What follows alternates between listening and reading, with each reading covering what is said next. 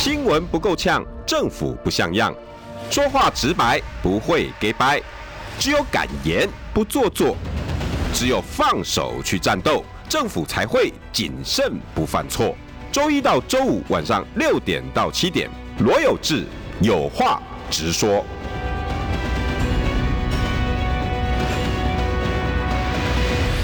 新闻不够呛，政府不像样。欢迎收听中广新闻网有话直说。大家晚安，我是罗有志。今天不呛，但是我很喜欢这个时段，就跟我之前喜欢 HDFN 早上七点到八点的时段一样。为什么？因为这两个时段哈，都是早上是爸爸妈妈载着孩子上课，很多是大学生。这个时段也一样啊，六点很多呢是爸爸妈妈载着孩子从学校回家。太棒了，你知道吗？因为这一口气可以沟通两个世代啊。尤其呢，今天呃，这位是算是我老同事哈，然后加上他的经历，正好足以给我们现在台湾时下的年轻人很多的想法。所以现在车上哈，在旁边划着手机的那个大学生哈，弟弟妹妹们哈，拜托这一集好好听一下我们小姐姐哈，她怎么一个人在大苹果。刻苦耐劳哈，然后大家不要以为哈，去美国好像哇，你去美国诶不得了啊！哇，你以后是是是那个上国社会的人哇，你一定是不一样啊，镀金回来哦哇，美国啊了不起啊，美国梦啊，美国 no no no，这本书呢他写了哈，他的他的我如果大家有看 YouTube 就知道哈，勇闯大苹果，纽约的受挫力。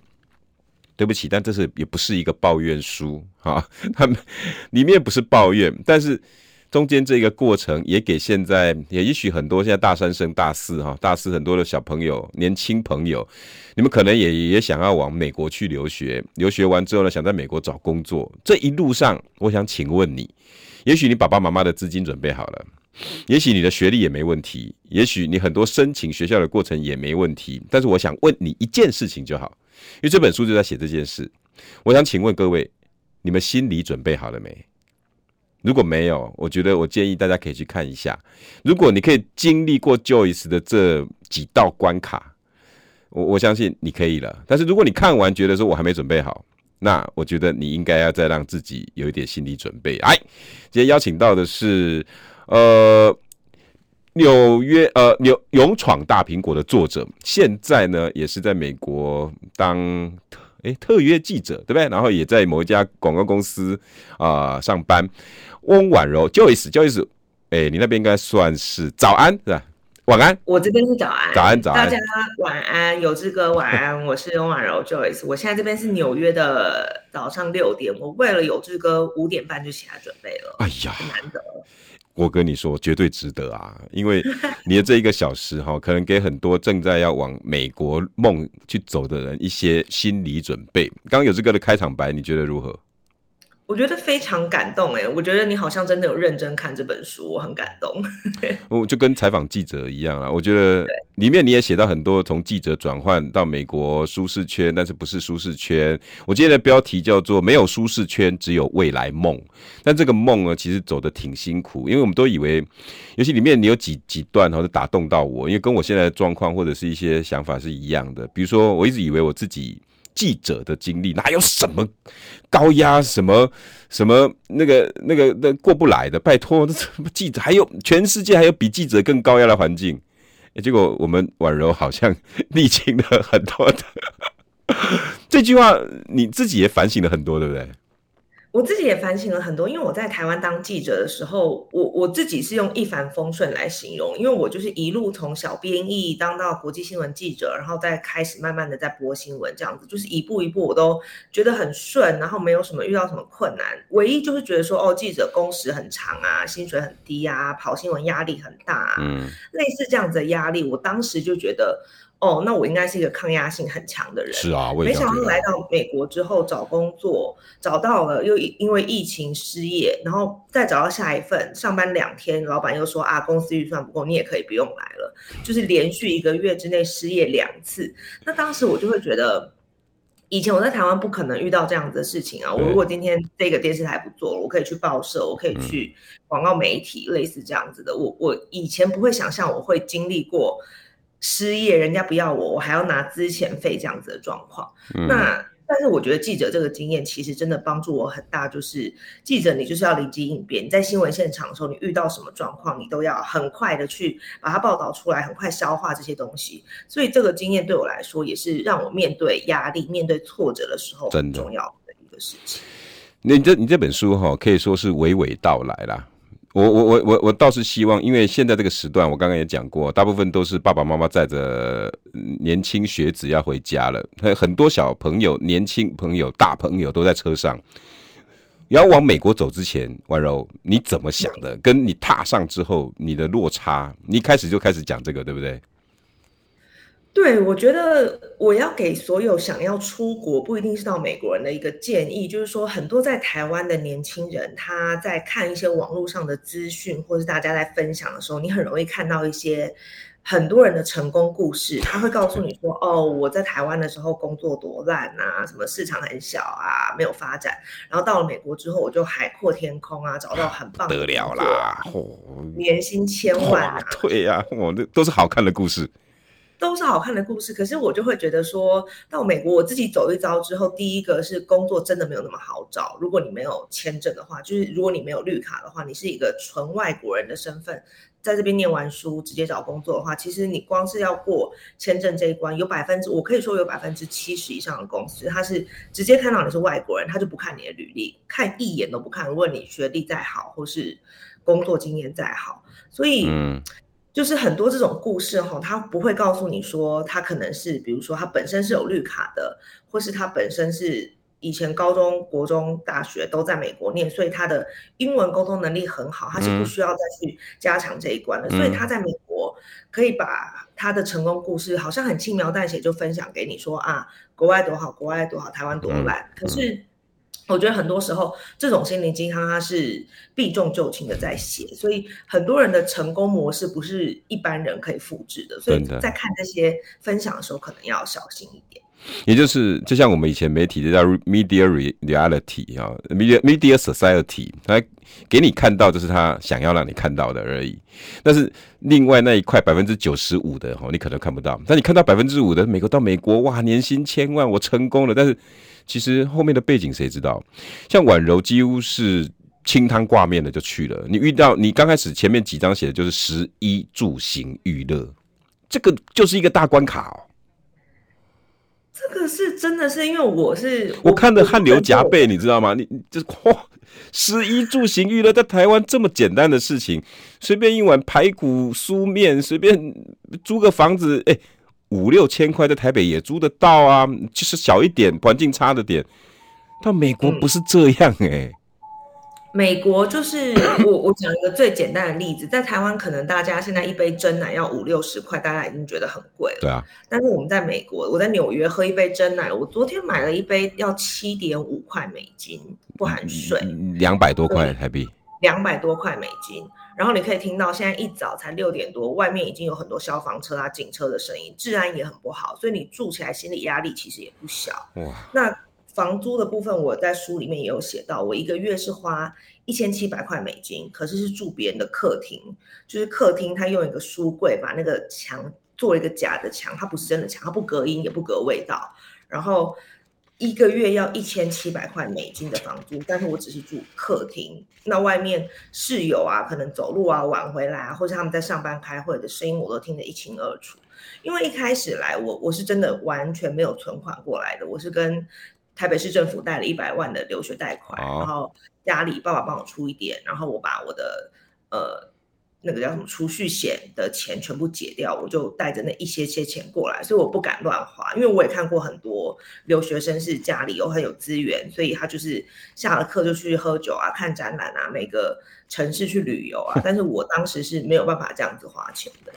大家看哈、哦，这个就是他住的地方啊，这就是它里面我看到最心酸的一段，叫客厅房。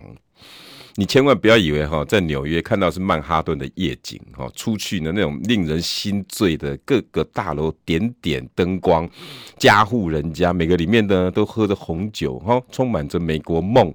No No No No，婉柔，这个家家庭房已经是你对你来讲是奢求。什么叫客厅房？客厅房我看起来蛮漂亮的，其实要各位观众你看一下，看一下，看一下。它是新大楼，没有错。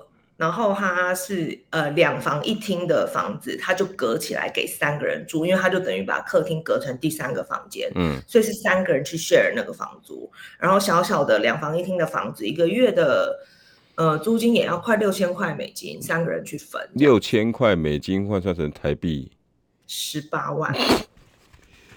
这这这这就是我们台湾以前所谓我在大学都叫雅房分租那个十八万。十八万雅房，三个人要分享厕所，然后共用一个厨房，这样子。哦，现在很多开车的爸爸已经没办法握握紧方向盘了，你知道吗？他搞得转头跟他女儿讲：“哎、欸，要不要再考虑一下？”麦琪呀，麦琪呀，不会啊，我觉得还是很好的经验。这这段你怎么过来的？和这段住光住，我们来讲住。住哦，住当时因为。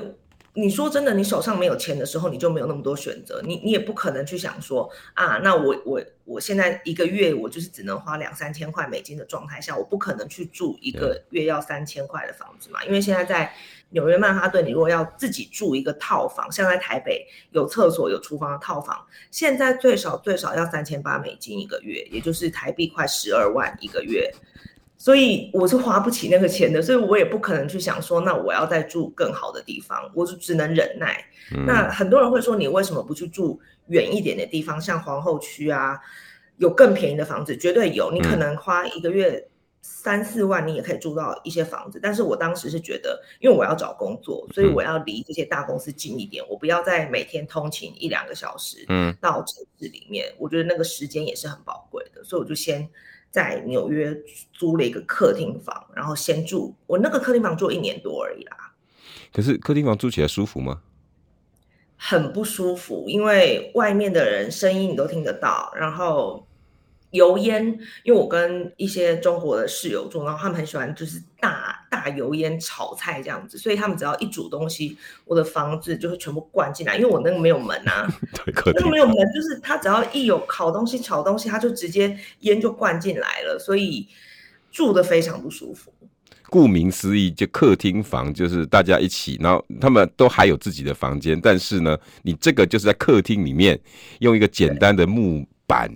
隔起来，或者是书简单书架隔起来，用一个书柜隔起来而已。然后门的地方就用门门帘这样挡住。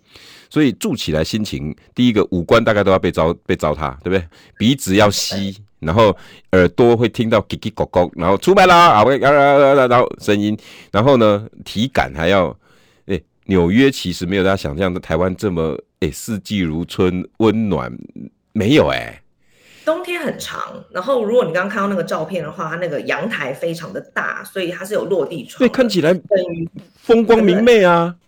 很冷，那你那个冬天只要下雪，那个风就直接灌进来，因为它没有墙壁，它就是玻璃啊，它挡不住风，所以冬天是非常冷的。这是你的住，对，光行也是，光因为行跟住有关，你为了挑房子，你为了要挑工作，你就必须要在里面折冲，很折磨。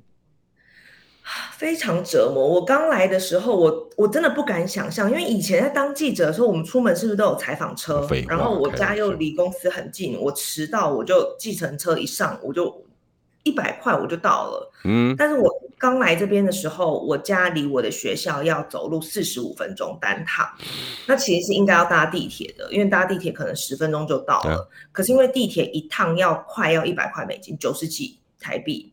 哦，快要快要三块美金，九十几台币，所以我就我不我一想，你换算成台币，我就会觉得我搭这一百块都要省哦，连几百块都还信哦。因为每天呢，我如果每天要上学，所以你如果每天一趟得每天来回就是两百，嗯，如果你每天都要搭的话，一个月是要六千块台币，光搭地铁就要六千块台币，所以我就我不敢啊，我就想说。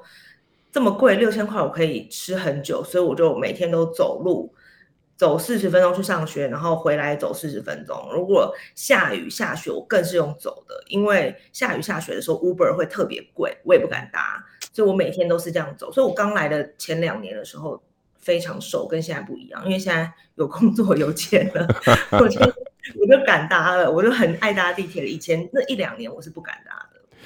各位听众朋友和跟观众朋友，线上邀请到的是我以前的。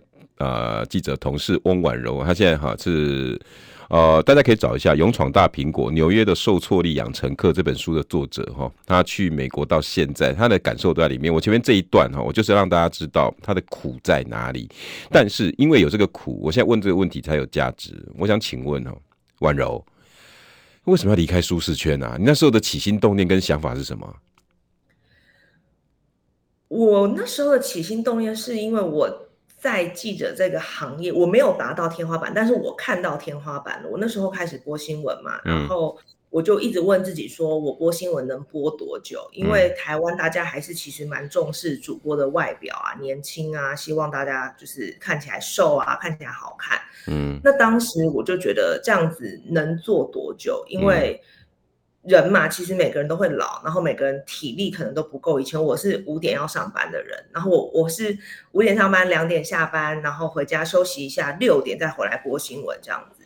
那我会觉得这个时间我可以做多久？那如果我想要做得更好，或是再更上一层楼的话，我缺什么？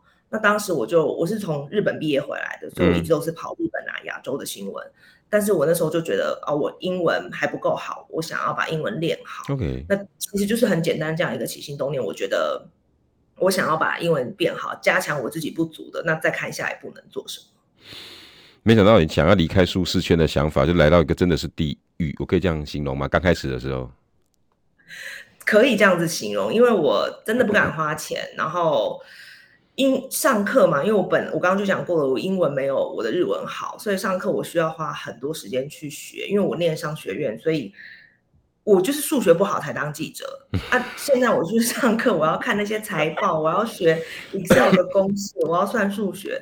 然后因为同学又都是商学院的人，他们上课都一副听得很懂的样子，我就觉得全班好像只有我听不懂，所以那个挫折感也很大。然后。生活没有台湾那么舒服，然后心理压力又一直很大，觉得说啊，我一年要花三百万，我要赶快找工作，我要毕业之后不能失业，所以心理压力也非常的大。所以你这段哦离开舒适圈的想法，后来苦了这一年多吧？我刚才算一算，在书里面大概两年，将近两年应该有，几乎是苦着过的。你有没有什么话在这一段哦？你想给这些准备出去的年轻朋友？那也也先不要讲，爸爸先不要听好不好？爸爸先不要听。你有没有什么想跟他们说？爸爸真的先不要听，因为我爸当时也不知道我住在客厅房，我都是打电话回家就跟他说很好啊，很好啊，嗯、你看我在我在吃什么好吃的这样子。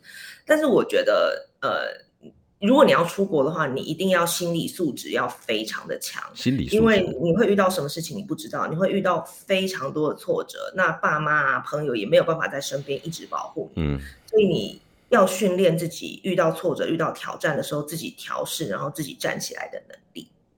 这一段哈，我看各位年轻朋友，你们先想想，婉柔讲的很简单，简寥寥几句，可是光适应两个字，我我我想问，在台湾舒适圈过惯的，不要说工作舒适圈呐、啊，连在家庭舒适圈，我我相信婉柔你应该很有感受哦，世代是不一样的。我我相信在前面你你大概写了一两两三章的这个生活上，你也你也提醒这些年轻朋友，这个舒适圈真的不像你想象离开这么舒适。那支持你的其实是一种梦，这个梦够不够坚强？我记得你也有提到，对不对？对，我觉得。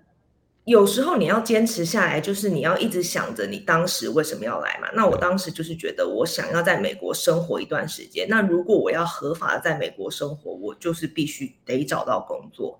那我我会鼓励很多在已经在国外的年轻人，是说我觉得回台湾不一定是不好的路，因为当时我觉得很多在国外的人他会有一个迷思，就是说如果我在国外找不到工作，我回台湾会很丢脸，大家会笑我。可是说真的，在国外的生活没有那么好过。很多人会觉得，哦，我们在纽约工作，年薪四五百万好像很爽，可是你想想看，我们纽约的税要扣到三十几趴，光所得税哦，你还不算其他有的没有的税，所以就是说你东西克克扣扣，房租扣下来之后，其实我现在存的钱没有我在台湾上班的时候存的钱多，嗯，所以有时候那个回台湾虽然说可能市场小一点。但是我觉得生活的舒适度或是发展不一定会像我们想象那么有受限，对，所以我会觉得不要怕丢脸，不要怕别人说什么。有时候像我们这种，特别是学文科的人才，你回到亚洲，其实发展的机会会更大。真的，而且哈、哦，面临太多的啦，有很多刚刚刚讲的是现实生活面的，你还要想很多文化隔阂哎。你不要以为美国好像看到哇大熔炉，no no no，亚洲人三个字，光这三个字你吃足苦头了吧？我真的吃足苦头，但这个苦头很多是我自己给自己的，因为我我讲最简单的例子就是我现在公司是全远距，嗯，所以我我上班一年半以来，我都是在电脑前面，我我不太用跟同事真人去沟通，嗯。然后我们公司是每半年会有一次，整个部门我们就会飞到一个城市，大家聚在一起吃饭。嗯，然后我印象很深刻的是去年十月，我们飞到科罗拉多，大家二十几个人一起。然后当天晚上回房间我就哭了。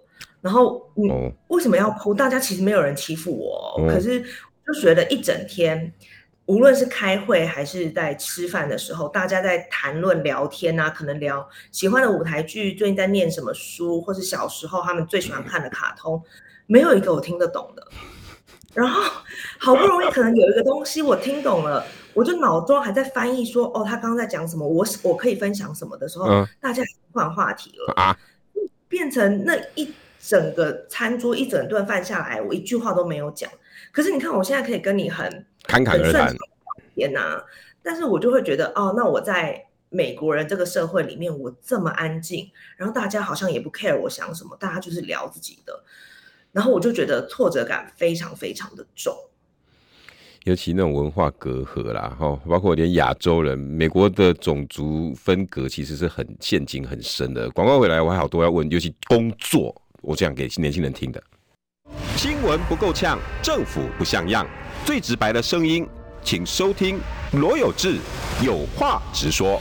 新闻不够呛，政府不像样，欢迎收听中广新闻网有话直说。大家晚安，我是罗有志。所有在开车的爸爸，你可以开始听这一段了。好，前面那一段 你听了，如果你要送你女儿出国，我相信你会跟她讲麦琪亚啦。刚婉柔讲麦琪亚啦。但是其实那是一种冲击的过程啦，尤其其实我我我我我说真的哈，一个小时根本没办法跟婉柔聊到我所有想要聊的。但是我最在乎的一个部分哦，其实就是工作。呃，今天介绍的是《勇闯大苹果》的作者，大家可以试着去 Google 哈。那翁婉柔来，婉柔跟大家介绍一下。大家晚安，我是翁婉柔，大家可以叫我 Joyce。我现在在美国的一个科技公司做国际策略，大家在之前是当记者。对。嗯，工作这个这个部分是你在里面篇章算很很重的一篇，而且我觉得也是所有在台湾，我我我想要请婉柔来上节目的主要很大的原因哦，就是除了美国梦，那你怎么心理克服？然后你你你以你的故事让这些年轻朋友有心理准备。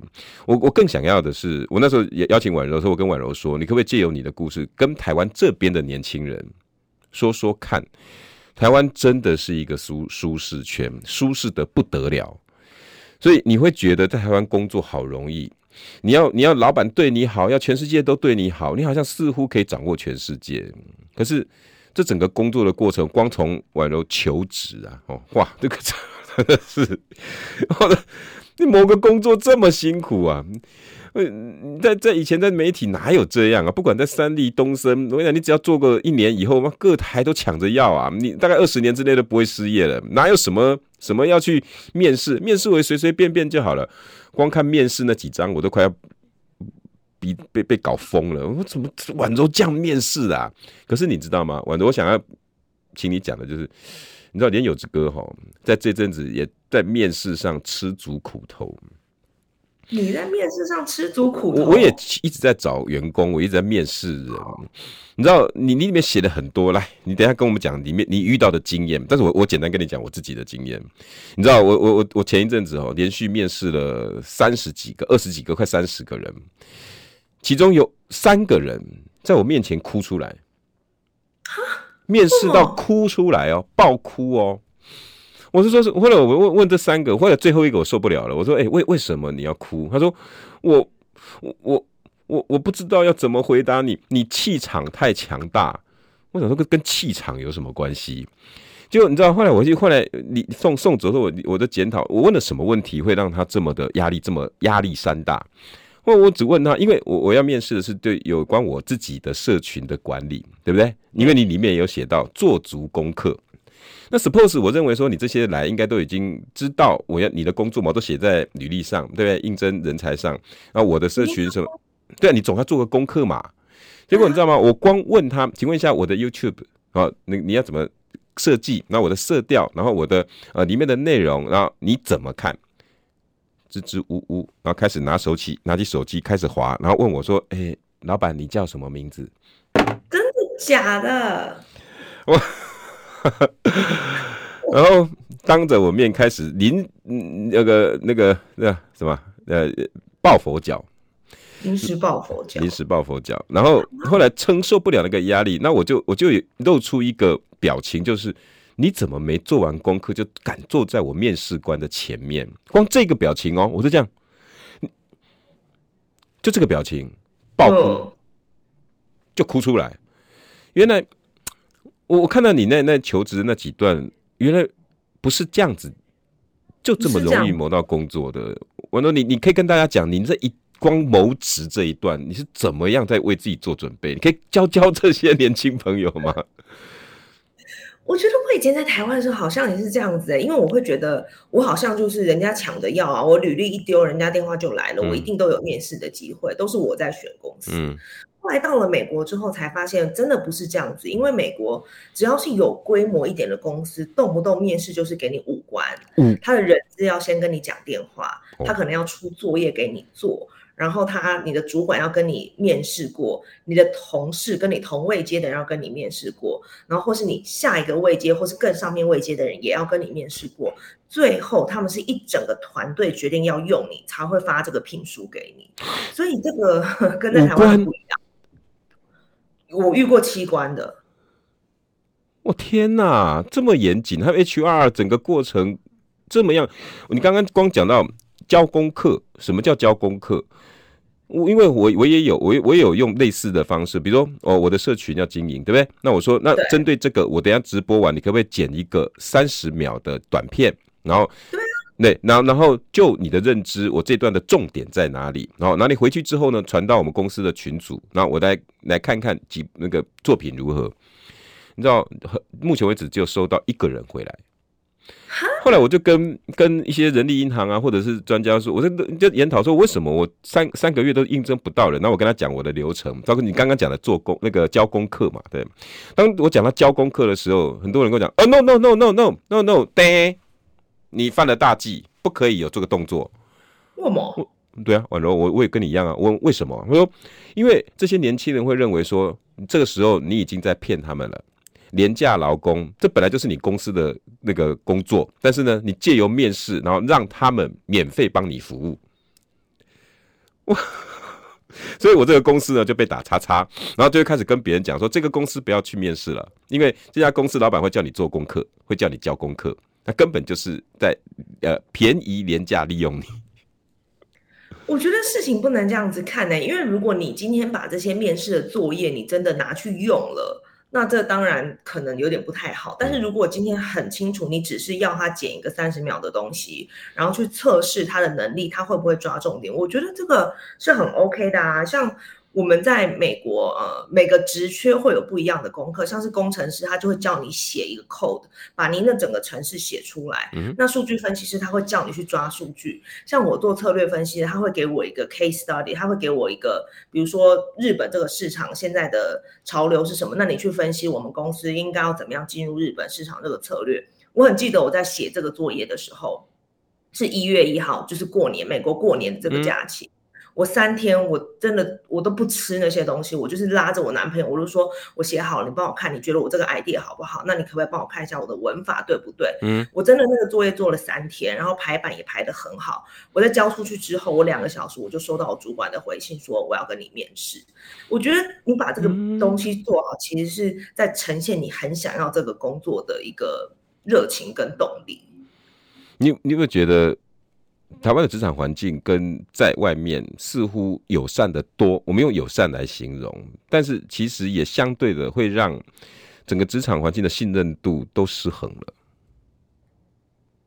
我觉得这个是台湾好像有点大环境的问题，就是说台湾的工作你态度可以很轻松，因为我觉得你角度就不一样嘛，我就是台湾人，我这个。公司不要我，我下一个公司我面试，我两个礼拜后就可以去了。嗯，可是因为很多外国人，像台湾人在外国工作的话，我们是有签证问题的。我们如果失业，可能六十天就要离境，如果没有找到下一个工作的话，所以我心态上会觉得，那我不能失业，我要表现好，我没有办法像在台湾一样有这个底气，说我辞职没关系啊，我反正我下一个工作，因为我一个工作就要找一年半年的，我不可能。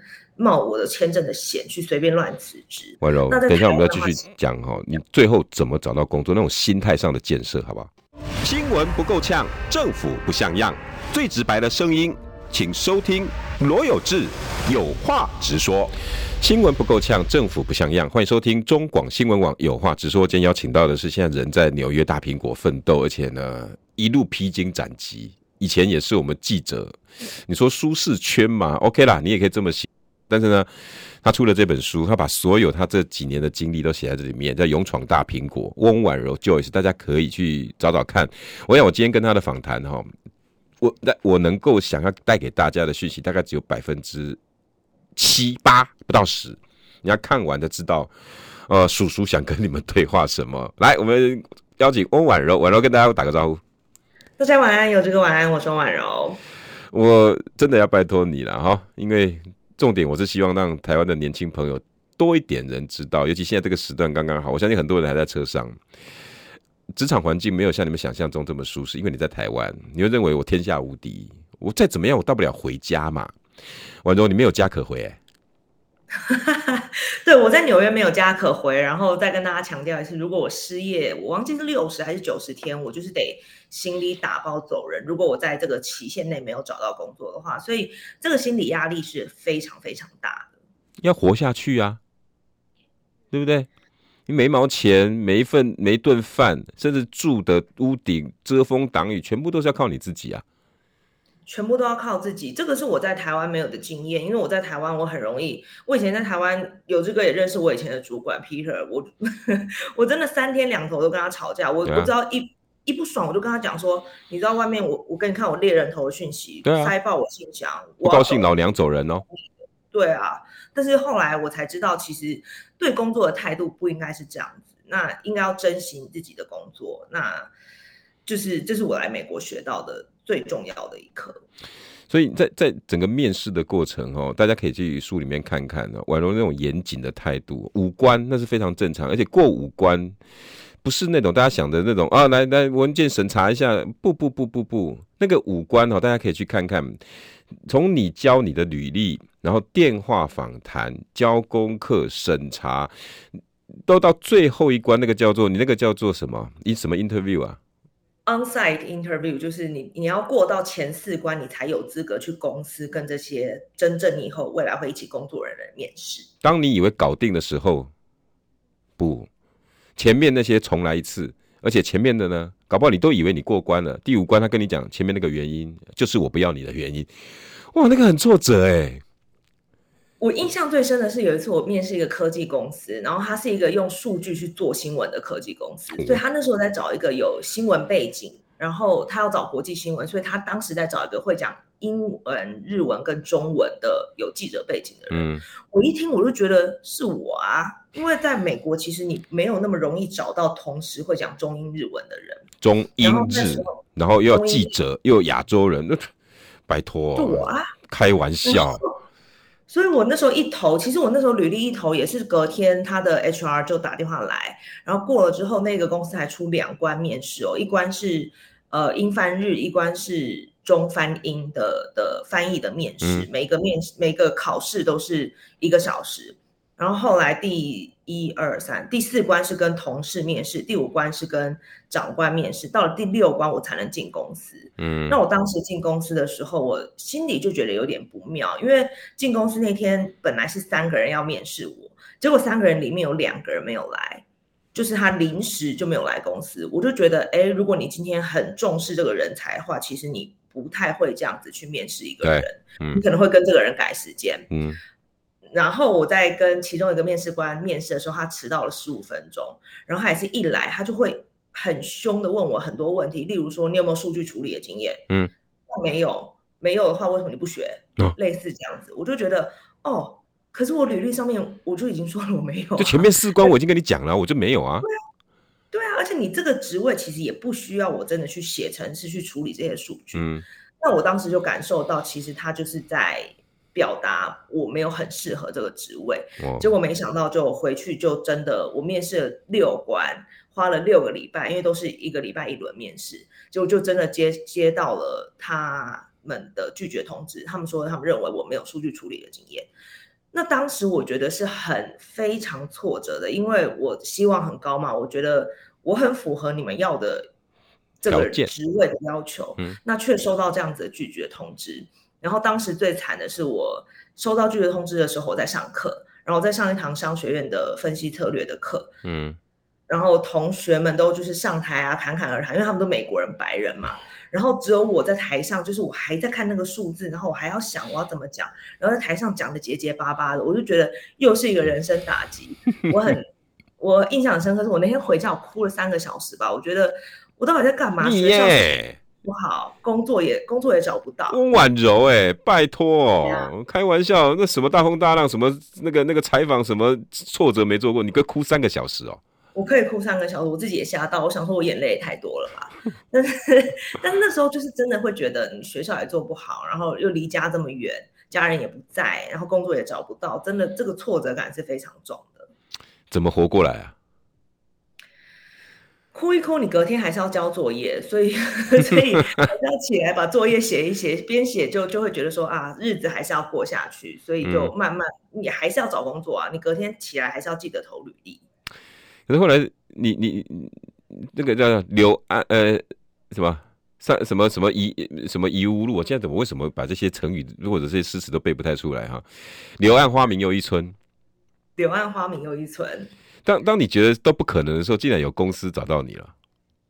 对，因为我觉得在美国很重要的一个找工作的方式是你要去建立你的人脉，因为你。美国是一个非常竞争的社会，所以你如果只是单纯一直在网络上投履历的话，你的履历很容易就被淹没了。嗯，所以后来很多人就跟我说，你要去找你的前辈啊，比如说同一个学校毕业的，他可能现在在 Google、在 Facebook 上班，你可以去跟他聊聊天，问他他的经验是怎么样得到这个工作的。那你要加强哪里？去跟一些前辈取经，这样子你在找工作的时候才会有更多的方向。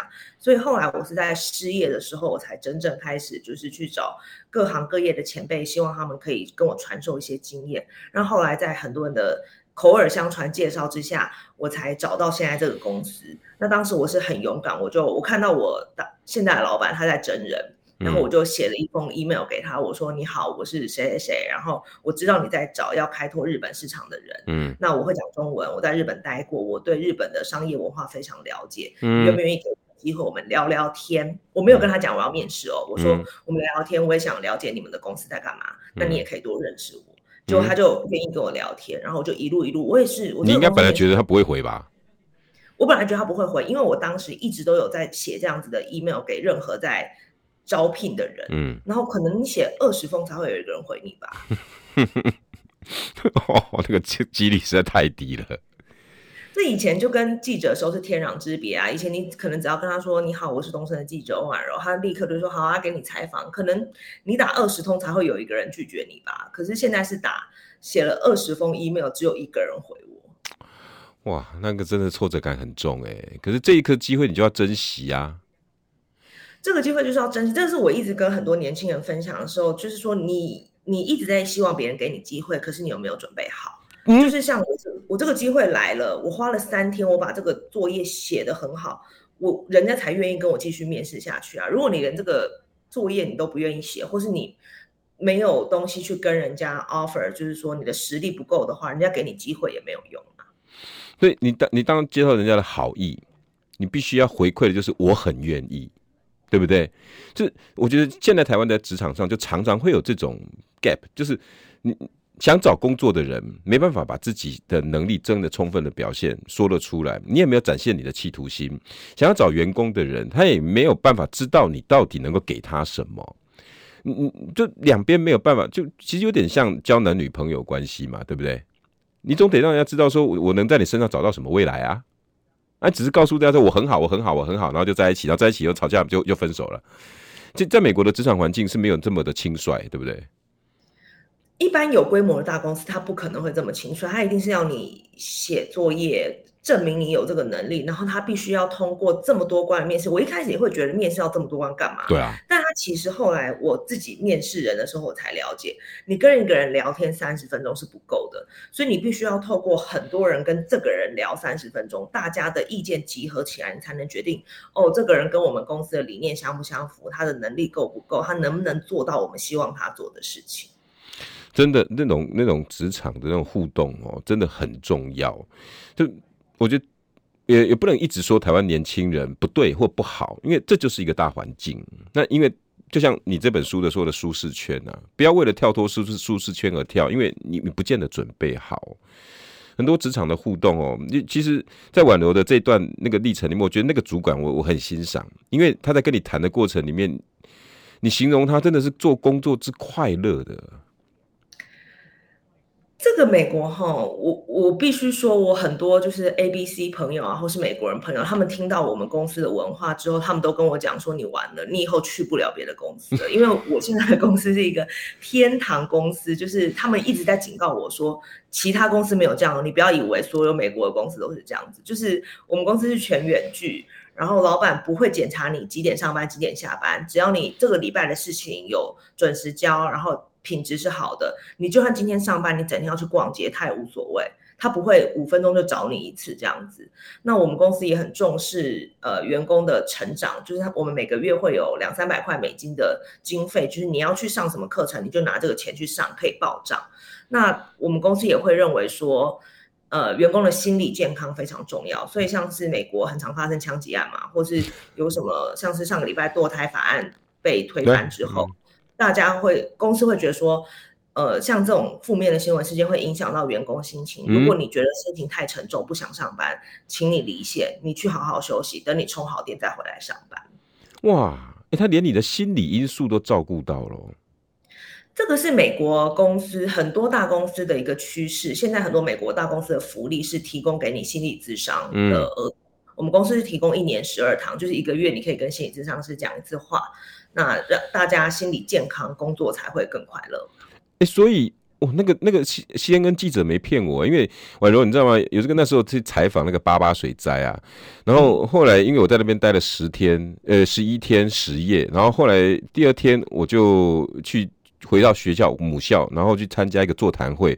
那那个座谈会就是那个就灾害新闻之后哈，那个那个怎么心理建设啊，什么什么这样。那我就侃侃而谈说呢，怎么怎么，那八八水灾我遇到了多少事情啊？因为死了非常多人嘛哈。然后我讲着讲着眼泪都掉下来了。然后因为因为太痛了，那十天那个那个创伤症候太重了。然后后来我就就在休息时间哈，先跟记者就跑来跟我聊天。那我们就在就在闲聊，他说。你你你什你你什么时候回来？我说那大概大前天吧。他说你你为什么没有休息？我说他说因为他发现我心理创伤很严重，讲到这些故事还会哭。他说我我说为什么要休息？因为台湾就是这样啊，我们就是一直这样子，就就就就面对事情啊。然后有些社会记者就喝两杯酒就就哭一哭就过去了。他说没有，在美国这种灾难新闻采访之后，他会强迫你要去找他的心理医师，然后你要拟定出休假计划。嗯，真的假的？这是真的。呃，我觉得这个是跟亚洲文化观念很不一样。美国人不会觉得说你看心理医生你就是有问题，他会觉得你现在心里如果有一点点小洞，你就把它补起来。就有这个刚刚讲，我也是，我想到我以前去熊本大震灾采访的时候，也是看了那个房屋直接在我面前倒下来，然后看到好多人没有家，然后死了很多人，我也是回来休息一天之后我就继续上班。对啊，我们都是这样啊。对啊，但是在美国，就是你你只要有一点点不舒服，你就应该要去看心理医生，而且公司是会鼓励你或是强制你这样做的。哇，所以其实我觉得，不管在台湾，不管在企业或者是劳资啊，都应该思思考看看，我们怎么让自己的环境更好，对不对？企业也有改善的空间。我觉得劳工年轻朋友，你们也可以去思考，人家怎么样在面对职场环境。完了，我的问题大概都问完了，还有六分钟。你有没有真的想要在这本书里面带给大家什么的？我觉得大家要呃，无论是在台湾或是想要出国，其实第一个你真的要很清楚你自己的价值在哪里。你心中有这个价值观是正的，或是你的中心思想是很很稳定，你很坚定，你很相信自己的价值在哪里的话，相信价值。我觉得无论在台湾或在哪里都会发光发热。就是你要先把自己的心理因素确定好。嗯，那不要想要半途而废，因为只要你相信你值得，你就会坚持下去，你就坚持得下去，而不是说你今天，我觉得是很多年轻人，美国这边也有很多年轻人，他可能今天会觉得我想要开一个珍珠奶茶店，嗯、明天会觉得那我还是我去学程式写当工程师好了，嗯，会觉得说你如果自己都不知道自己想要干嘛的话，别人也很难帮你。太多要跟婉柔聊了，你知道吗？因为婉柔里面甚至连感情世界都都都都写到，美国的男朋友没有说交往了三天认识以后，哎、我爱你，然后你是我男朋友，这很多都在他书里面会写到啊。因为各位留学生，各位想要去美国闯闯闯荡的哦，太多太多那种不确定的因素你要去面对。我真的看完书我就觉得不容易耶。这几年你怎么过来？真的这样子？我这几年，特别是在失业那几个月，我有很多朋友或者家人，他们他们就是说，你就回来，你到底在撑什么？然后我那时候也觉得我在撑什么，可是我就觉得，当时我会觉得，在美国这么难找到会讲中英日文同时都会讲的人才，我我不可能找不到，我就一直觉得说我想要在一个国际社会上面贡献我自己的这些能力。那我当时其实是给自己六个月的时间，我觉得如果我真的都没有找到理想的工作，我再回台湾。结果就在快要到期的时候，我就找到一个很好的工作，所以我就很幸运的留下来。会想要再再多出一本书，让大家知道这些经过吗？大家要买啊！我说实在的哈，很多人应该会想要咨询呐。如果要找婉柔，要怎么找？呃，你可以私讯到我的那个 Facebook 粉丝团，我都会回。哎，他的粉丝团叫做翁婉柔，翁婉柔，翁就是翁的翁，老翁的翁，对，婉就是玉字旁的婉，玉字旁的婉，柔，温柔的柔，温柔的柔，在里面哈，我看你如果真的想啊，现在在车上的年轻朋友快要下车了，你可以想一想，如果你真的好多疑问，看完这本书。你可以去问问婉柔，加入他的粉丝团，而且他都在上面都会跟大家互动，而且他会每天哈会写他自己哈在美国又遇到了什么样的心情，啊，今天的故事又是什么？连一杯咖啡他都能写，我连一个菜瓜布我都能写，因为美国 菜瓜布，我真的写过，大家觉得我买不起菜瓜布，可是我的重点是说，大家觉得好像在美国生活很爽，可是我那天到我家楼下的超市看，一个菜瓜布要台币。一个哦，就是我们看到黄色、绿色那种菜瓜布，一个要七十块台币啊，一个。然后我就觉得在台湾我可以买十二个了吧，然后我就买不下去。然后我只是想跟大家分享说，你看物价通膨这么严重，就很多人真的以为我买不起菜瓜布，大家都说要送我菜瓜布，差点我还想要捐钱给你的。不用 哦，谢谢婉柔今天来。如果真的，我讲真的哈，现在在车上的朋友，或者是像 YouTube 的朋友，等下再回看。如果真的你真的对到勇闯大苹果有疑虑，就找婉柔哈，你去私讯他问他，我相信他很乐意的去跟大家讲。来，最后十秒钟，我们要跟家人讲什么话？谢谢大家，希望台湾的大家都可以好好加油。然后我觉得台湾是一个很棒的地方，所以大家可以让台湾一起变得更好。宛柔加油。